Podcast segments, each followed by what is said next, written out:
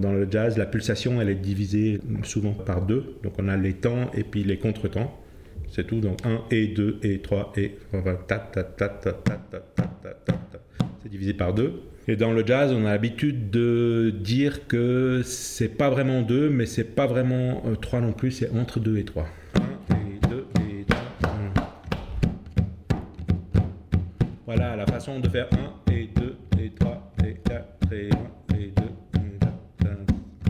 c'est swingé, c'est irrégulier, c'est-à-dire on a une première moitié qui est plus longue que la deuxième moitié. C'est long pour long pour long pour long pour long.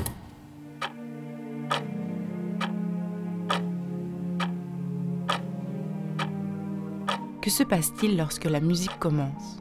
Comment font les danseurs pour harmoniser leurs gestes? Les musiciens pour jouer ensemble, tous en même temps? Malcolm Braff est né au Brésil. Il a grandi au Cap Vert, puis au Sénégal, avant d'arriver en Suisse. C'est un virtuose du piano, un passionné de système, un jazzman. Très vite, en jouant avec des musiciens africains, il s'est rendu compte que quelque chose lui échappait. Une respiration, un objet, un rythme. Son triolet était légèrement différent du leur. Il s'est donc mis à le décortiquer pour comprendre, unifier, universaliser. Malcolm Braff est le père de la théorie du rythme. Il a réussi à capturer un temps qui, à moi, m'a toujours échappé, le temps en musique. Bienvenue dans la quatrième dimension. Mon nom est Laure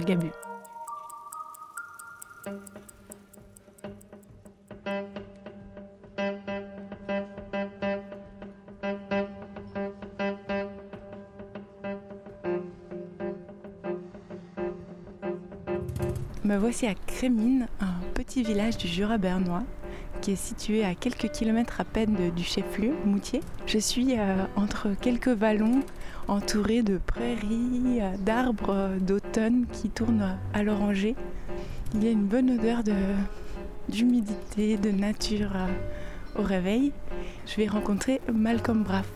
Là, je dois vous faire une petite confidence. J'aime beaucoup la musique, mais alors, je me perds dans le rythme comme je me perds dans le temps.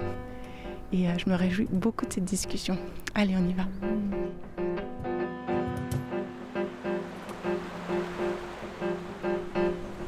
Donc là, je suis devant la maison, mais alors je ne sais pas quelle porte choisir. C'est une grande maison un peu des années 60 comme ça. Dehors, il y a plein de hamacs, canapés et euh, des grands hangars. Toc toc toc Bonjour Salut Ça va? Oui. C'est chouette chez vous Bonjour. Tao. Bonjour. Bien enchanté. Viens un peu vers toi. Coucou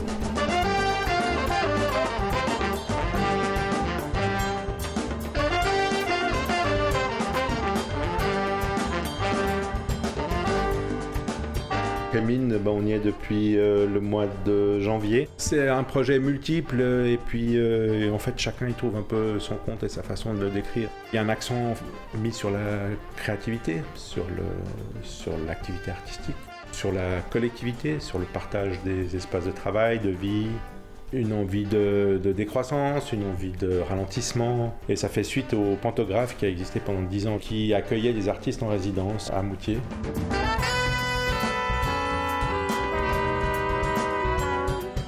On s'était rencontrés. Moi, je t'avais dit que j'avais pas, donc j'ai pas la notion du temps, mais j'ai pas non plus le sens du rythme en fait, comme s'ils étaient un peu liés. Mhm. Et puis tu parlais la- de la théorie du, du rythme, d'où ça a émergé, à quel moment. Mhm. J'avais l'intuition que ta théorie du rythme, elle avait plusieurs origines. Oui, c'est probablement, probablement juste, ouais, bien sûr. Bah, Il y a le parcours musical, donc euh, après l'objet du rythme en musique, c'est quelque chose, euh, ça fait partie du, vocabulaire, des, objets qui sont discutés, euh, étudiés euh, en musique.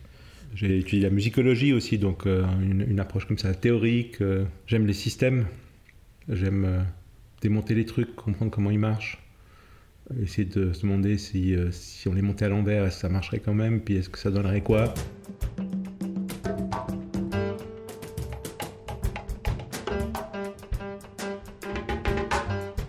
Là où certains, par exemple musicalement, s'ancrent complètement dans une tradition, c'était pas mon cas du tout. De grandir comme euh, brésilien euh, en Afrique noire et puis de débarquer en Europe comme euh, brésilien mais qui vient d'Afrique noire.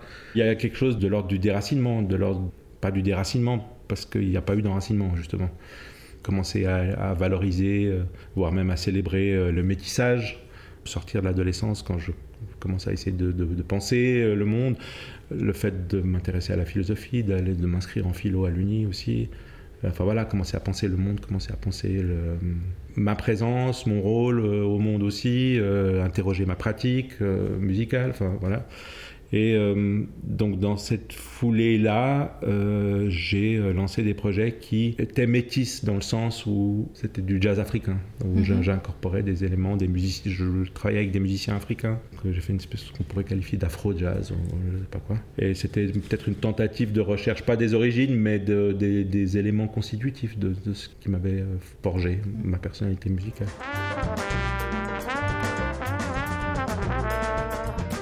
En faisant ça, je, suis tombé sur des éléments rythmiques que je ne pouvais pas décrire. C'est-à-dire que je ne possédais pas le vocabulaire nécessaire pour décrire des phénomènes rythmiques que je rencontrais euh, dans le jeu des musiciens africains avec lesquels je travaillais. C'est tout d'abord en essayant de travailler ça, d'essayer d'imaginer quels exercices de piano, de, vraiment de pratique instrumentale, je pouvais mettre au point pour apprivoiser, pour intégrer un peu ces pratiques que je commençais à rencontrer que j'ai dû euh, abstraire un peu, trouver une façon de décrire, d'analyser. Et puis sur la base de cette analyse, juste pour faire des exercices, eh ben, petit à petit j'ai construit une théorie en fait du rythme qui va au-delà de juste cette question première qui est ah mais comment je peux faire pour travailler ce truc que je n'arrive pas à faire? Et quand tu dis ce truc, tu l'entends dans ta tête Il y a quelque chose qui se passe ou c'est Ah non, c'est très très précis le truc euh, en question. Oui oui, le truc en question, c'était une façon de phraser le triolet, donc la subdivision de la pulsation en trois, ce qu'on appelle le triolet. Donc voilà, on danse, on danse comme ça sur, mhm. sur un, métronome, quoi, sur, une pulsation qui a priori se veut régulière, parce que c'est pour ça que c'est entraînant. Si c'est pas, pas régulier, ça va pas marcher. Donc voilà, ça doit être, ça doit entraîner comme ça, de façon régulière. Puis à l'intérieur de ça, on peut subdiviser en 1, 2, 1, 2, 1, en 2, ou bien tac, tac, tac, tac, tac, tac, tac, tac, en 3, tac, tac, tac, tac, tac, tac, tac, en 4. En fait, c'est comme un mètre. Donc ça, c'est une division en deux de cette métrique. Mais on pourrait imaginer qu'en fait, on fait des tiers de centimètres, puis on gradue que les tiers de centimètres. Puis on aurait une autre règle si on veut. Et donc, voilà, la subdivision, c'est ça. Et ils ont une façon de faire la subdivision qui n'est pas régulière. Donc j'ai dû imaginer les étapes progressives d'un apprentissage de cet objet.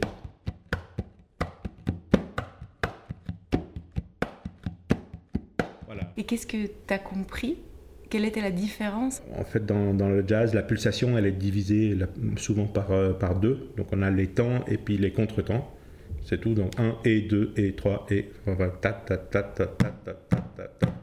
C'est divisé par deux. Et dans le jazz, on a l'habitude de dire que c'est pas vraiment 2, mais c'est pas vraiment 3 non plus, c'est entre 2 et 3. C'est-à-dire que c'est entre 1 et 2 et 3. Voilà la façon de faire 1 et 2 et 3 et 4 et 1 et 2 et 4. C'est swingé, c'est irrégulier, c'est-à-dire on a une première moitié qui est plus longue que la deuxième moitié. C'est long pour long pour long pour long pour long. Donc c'est une irrégularité régulière. Enfin, oui, alors elle est répétitive. Euh, mais la subdivision, elle est irrégulière. C'est comme si on avait une règle graduée où les centimètres, eux, ils sont justes, mais à l'intérieur, les millimètres, il y a des millimètres qui sont plus longs que d'autres. Si on fait euh, des millimètres qui valent le double d'un autre millimètre, en fait, c'est juste qu'on on en a raté un. Euh, tu, vois ce que je veux dire si, si, les longs millimètres, il vaut deux fois un millimètre, bah, c'est juste qu'on des fois on gradue pas, on, saute un millimètre, on met un blanc. Mais les variations sont très fines entre ce qui est long et ce qui est court. Le ratio entre les longs et les courts est petit.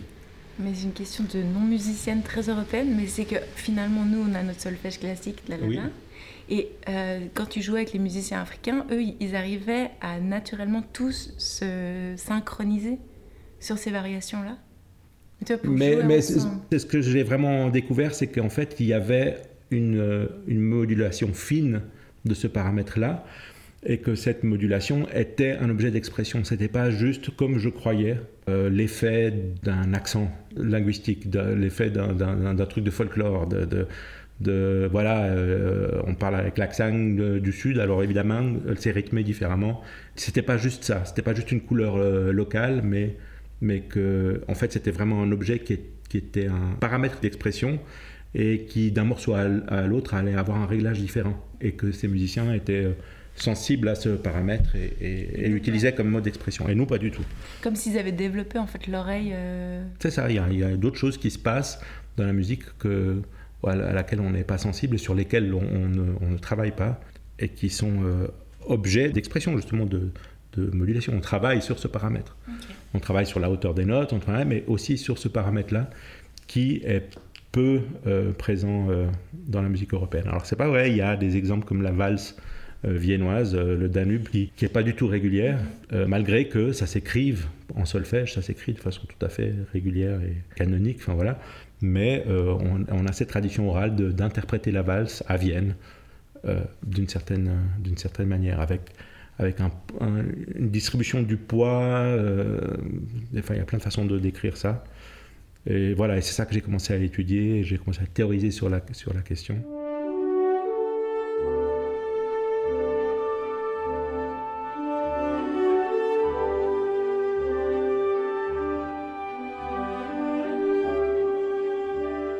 Alors c'est pas venu d'un coup et puis, puis j'ai bossé comme un fou dessus. Il y a d'abord, bah tiens, je veux bosser juste pour pouvoir euh, jouer avec ce percussionniste, euh, pour être avec. Puis voilà, puis il y a quelques années qui se passent où j'ai acquis un peu et puis c'est un peu plus tard que, mais tiens, mais si j'appliquais la même chose à plutôt tel autre objet, ça donnerait quoi en quintelet? Enfin voilà, euh, chose que je connaissais pas dans la nature, en guillemets, j'avais pas d'exemple de musique traditionnelle qui fasse ça, mais, mais je me suis dit, tiens, mais est-ce que ce principe, ce travail que j'ai, que j'ai effectué pour acquérir ce triolet, d'une part, ben, je peux, je peux abstraire et me dire, ah, mais il y a peut-être d'autres triolets que celui-là, mm-hmm. en appliquant les mêmes principes. Et donc j'ai découvert... Euh, plein d'autres façons de faire des, des, triolets que j'ai commencé à nomenclaturer. Une dizaine d'années. Donc non, mais tout ça, les débuts de ça, c'était euh, c'était au tournant du millénaire, c'était il, y a une vingtaine d'années peut-être, il y a 15-20 ans. Et personne n'avait fait ça avant? Pas comme ça, non. Pas comme ça. D'un point de vue euh, pratique, ça, ça, offre des raccourcis euh, très, pour certains, très impressionnants. De, d'accès à, des choses qui rythmiquement euh, pourraient paraître impossibles et, très très compliquées à effectuer. Donc pour moi qui n'ai pas le sens du rythme, ça peut m'aider. Ah, je pense, ouais. Si visuellement il y a une représentation, c'est vrai que mm-hmm. j'intègre plus vite que si on me fait, on me tape dans mm-hmm. les mots, comme au euh, c'est ça la rythmique peut-être. C'est ça. En fait, il y a des erreurs entre guillemets de, de, solfège que font les enfants quand ils sont en train d'apprendre. Mm-hmm qui euh, viennent, selon moi, corroborer l'approche théorique. C'est un exemple, du coup C'est-à-dire qu'ils ne font pas d'erreur, c'est-à-dire c'est pas faux. C'est justement une façon euh, ultra efficace et euh, naturelle d'aborder un, objet. de... Voilà, c'est ce que fait le cerveau, en fait.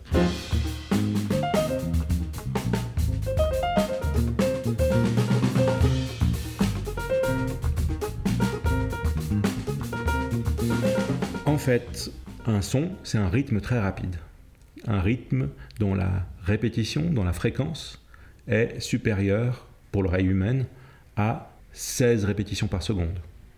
Plus rapide que 16 fois par seconde, on commence à entendre une note, un son. En dessous, à 15, 10, 2, 1 par seconde, 1, 1, 1, on entend un rythme, on entend une pulsation. Mais cette pulsation devient son à partir d'une vitesse élevé qui est 16, euh, alors ça dépend d'un individu à l'autre, mais en grosso modo entre 16 et 20 euh, répétitions par seconde, on commence à entendre un, son. Donc on peut dire que un son est un rythme très rapide, mais on peut aussi dire qu'un rythme est un son très très grave, par opposition à aigu.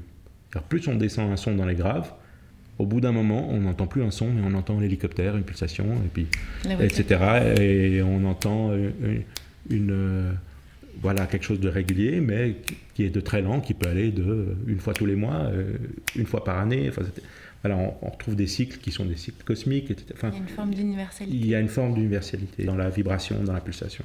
Et qu'est-ce que ça nous dit sur le temps, du coup, en musique? La façon dont on le décrit sur papier, la façon dont on écrit la partition, euh, il est métré. Hein, c'est ce que je disais avant, il y a le centimètre, et puis on fait des tiers de centimètre, ou des... Enfin, voilà.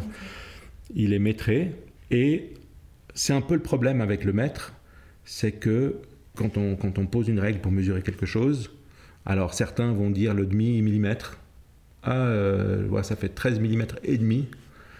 mais c'est une espèce d'approximation. Mais en fait, on n'a pas, on sait pas, c'est pas vraiment une mi quoi. C'est 0,4 mm peut-être, c'est peut-être 0,6. Le seul point mesurable, et donc le seul point qui existe à la conscience au bout d'un moment, c'est celui qui correspond au trait Mhm. du millimètre. Et Donc si on on veut aller être plus, plus bas. on peut pas aller plus bas. Si on va plus bas, il faut encore diviser les millimètres en 10, C'est pour zoomer. ça que les notes, elles se divisent, mais jusqu'à un certain stade. C'est ça, mais surtout ce que je veux dire, c'est que rythmiquement, on envisage la chose du point de vue de la métrique. C'est-à-dire qu'on va mesurer avec, avec un mètre. Et donc, une durée dans le temps, elle va être en secondes. Entre les secondes, il n'y a rien qui existe. Euh, Moi, ce que je, je travaille vraiment sur la- une, une- une sensation et une conception du temps musical qui est euh, continue, ininterrompue. C'est pas tac, tac, tac, tac, c'est va. C'est continu. Et les événements, les choses ont lieu dans cette continuité. Et donc je me représente le temps euh, musical, le temps rythmique, non pas comme des, des points sur une règle graduée, mais comme des vagues. C'est ondulatoire, c'est- tout le temps là. C'est- Et, et- et ce qui fait le cycle, c'est la, la- la récurrence de la vague. Donc plutôt que faire tac, tac, tac, ce serait plutôt wa, wa, wa. J'entends les voitures qui passent complètement différemment. Euh, voilà, mais c'est juste voilà, une façon pour euh, mesurer, représenter le rythme, etc. Et Et donc, t'as l'impression d'être dans un, quelque chose de beaucoup plus universel en appréhendant la- le temps de la musique comme ça? j'ai j'ai l'impression que ça correspond plus à la réalité. Mhm. Ça correspond plus à, oui, au ressenti. Enfin, bah, quand on joue de la musique, euh, on n'est pas présent que dans les, dans les impacts, on est, on est présent dans la, dans la tenue, dans la durée de la note. Cette durée de la note, elle a une vie, elle n'a pas juste un début et une fin. Alors que la façon dont c'est noté, on note une ronde, et ça veut dire qu'il y a un début et une fin. Et pendant ce temps-là, on a tenu. Ta, stop. Mais peut-être qu'on fait ta. En fait, c'est complètement vivant de façon continue et pas segmentée. En fait, le temps est pulsé. Le temps, il est, il est pas juste métré, il est pulsé. C'est-à-dire que c'est un temps qui est continu, qui respire. C'est une succession de moments de, de contraction et d'expansion. Voilà. Le temps se contracte et se dilate. Et puis ça, res- ça respire comme ça, à des vitesses qui varient Comme la vague. Comme la vague. Et puis en fait, ces vitesses qui varient, mises en présence les unes des autres, elles vont avoir une incidence les unes sur les autres. Parce qu'il y a une volonté, une tendance à s'harmoniser, à se synchroniser. Il y a une expérience qui est facile à résilier et puis qui est assez euh, surprenante. On voit plein de vidéos sur euh, YouTube de cette expérience. On prend des canettes de, coca, on les met sur la tranche, donc on n'est pas, pas, debout, on les, on les couche sur la, sur la table de façon à ce qu'elles puissent, elles puissent rouler. Donc on en met quelques-unes comme ça euh, parallèles. On pose une planche en bois dessus. Donc euh, la planche va pouvoir rouler sur, euh, sur canettes. Et sur la planche en bois, on met une série de métronomes à balancier. Et euh, on règle les différents métronomes sur des tempi différents, donc sur des vitesses différentes. Et puis on les fait partir tous en même temps, un peu au hasard. Donc ça fait c'est complètement chaotique. On ne les a pas synchronisés au départ. Et en plus, ils balancent à des vitesses qui sont différentes.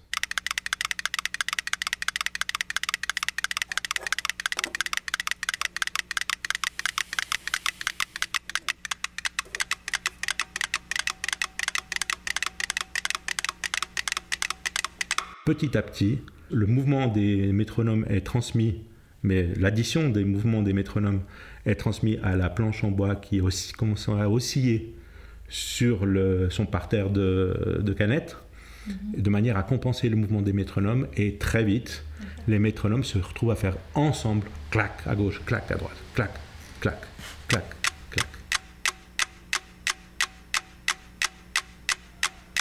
C'est très, c'est très beau à, à voir, faut peut-être regarder sur YouTube. Et C'est très impressionnant. ce mouvement euh, que je cherchais à, à décrire de, de Il y a une synchronisation, il y a, il y a- il y a un ajustement qui, qui se fait par la matière, par le cerveau, etc., pour, pour, pour synchroniser, pour respirer ensemble.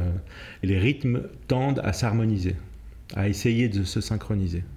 Donc euh, il y a quelque chose à l'œuvre qui est naturel. qui nous dépasse un peu. C'est vrai qu'il nous dépasse dans la mesure où c'est quelque chose qui est là à l'œuvre de façon euh, naturelle, intuitive, inconsciente. On n'a pas besoin de contrôler pour que ça marche. Par contre, on peut l'observer. C'est comme la respiration. On peut observer la respiration, comment le corps euh, fonctionne.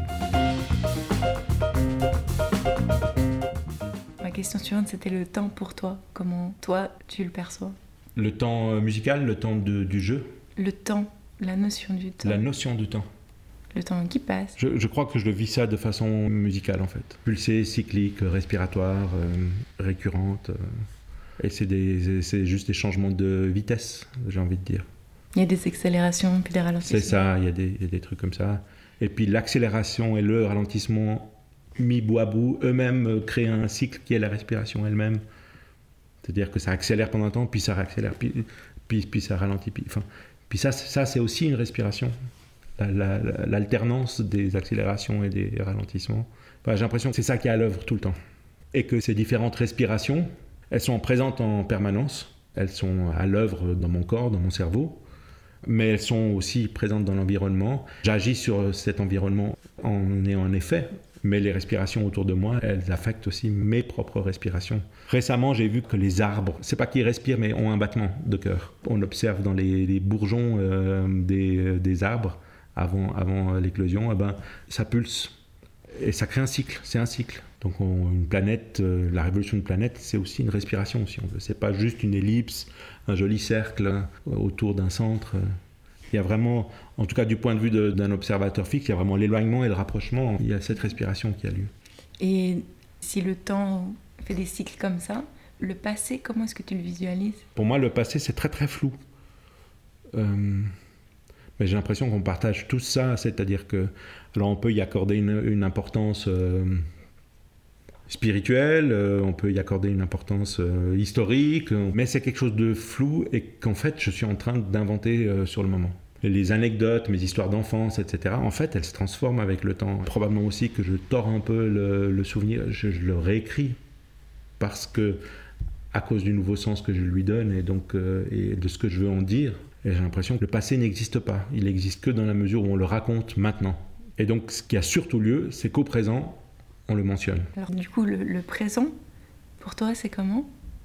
Euh, le présent, c'est cet ensemble ininterrompu et constant de respiration, de cycle, de pulsation. De, de- En fait, en musique, c'est quelque chose qui est vécu très très fort. On a besoin d'être là maintenant euh, et, ça va, et on n'a pas le temps de trop réfléchir à ce qui vient, ni à la faute qu'on vient de faire, parce que si on y pense trop, on arrête de jouer, on n'est plus capable de... Donc on doit rester concentré sur l'action, sur le mouvement, sur l'état du corps maintenant. Cette présence à l'action, elle est, elle est très très très très très très euh, très coincée quoi. La présence à l'action d'un peintre devant sa toile, euh, j'imagine qu'il y y a, y a ces moments de recul, euh, de enfin que il y, y a un peu de marge.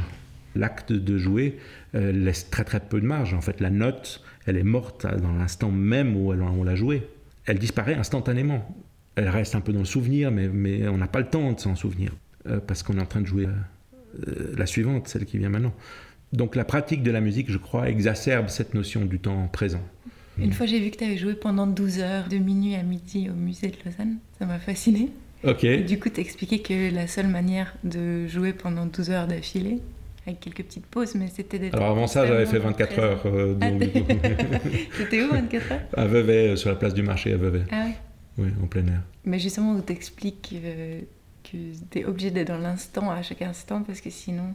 Et d'écouter le corps, j'ai trouvé ça assez beau. En fait, le corps, c'est vraiment, je pense, le seul accès qu'on ait euh, au réel.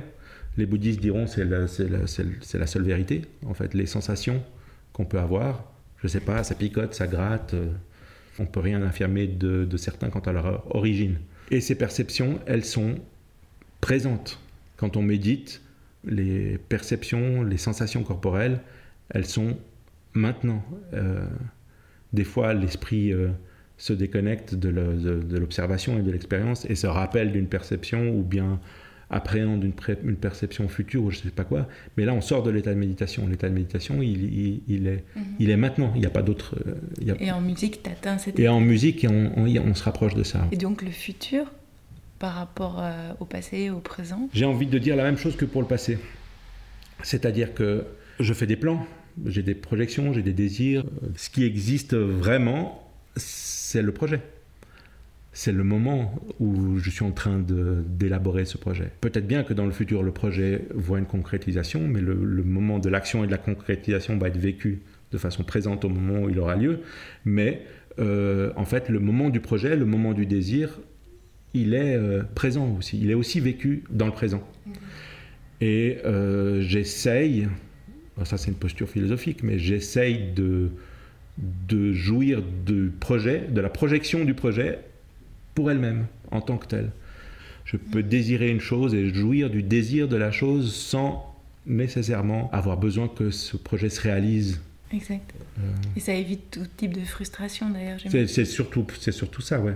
Ce qui est, euh, ce qui est en jeu, c'est ça, c'est la frustration, la peur. La peur, elle est toujours anticipative.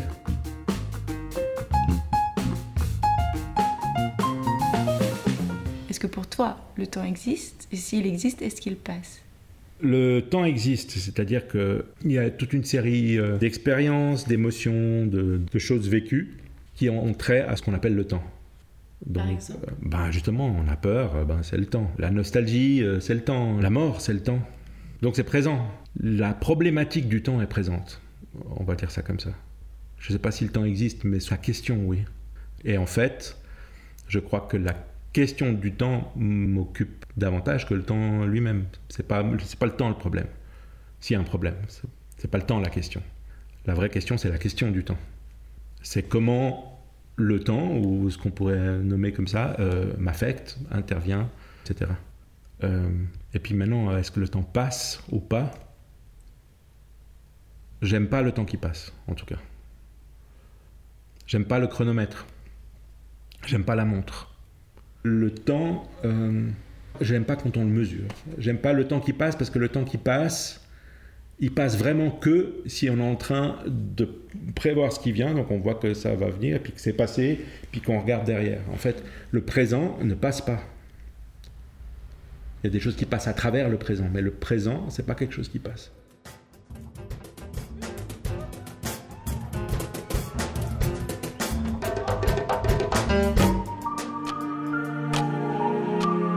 C'était La Quatrième Dimension, un podcast créé et réalisé par moi-même et produit par Reportage en partenariat avec Radio Vostok.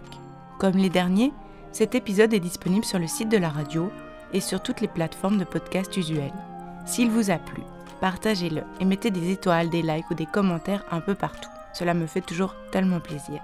Et si vous voulez suivre le projet, rendez-vous sur la page Facebook, Twitter ou Instagram de la quatrième dimension. Attention pour nous trouver, quatrième avec un 4 et un petit E. Vous pouvez aussi m'aider à réaliser une grande fresque du temps en m'envoyant vos dessins ou toute autre création par message privé. Merci à Meg Chicani pour les illustrations, à Yannick Richter pour la musique du générique et à Anthony Altaras pour la post-production. Merci à vous d'être là et à bientôt dans la quatrième dimension. Si tu devais dessiner le temps, comment est-ce que tu ferais Ce qui me vient en premier, si j'essaie de définir le temps avec une représentation qui inclurait tout ce que je- j'en pense, tout ce que j'expérimente, etc. Et puis si j'essaye de tout mettre ensemble et puis d'arriver à une chose, en fait c'est un point. Juste un point. Une noire ou une blanche? Non, c'est plus, plus petit que ça. C'est un point, c'est un point mathématique qui n'a pas d'épaisseur. C'est juste un point. Il n'y a plus de temps qui passe. Il y a pas, en fait, c'est un point, c'est un moment. Ce que le point relativement au temps euh, génère comme interrogation, comme réflexion, etc. Ben, c'est un peu de l'ordre de ce qui se passe pour moi quand je pense au temps.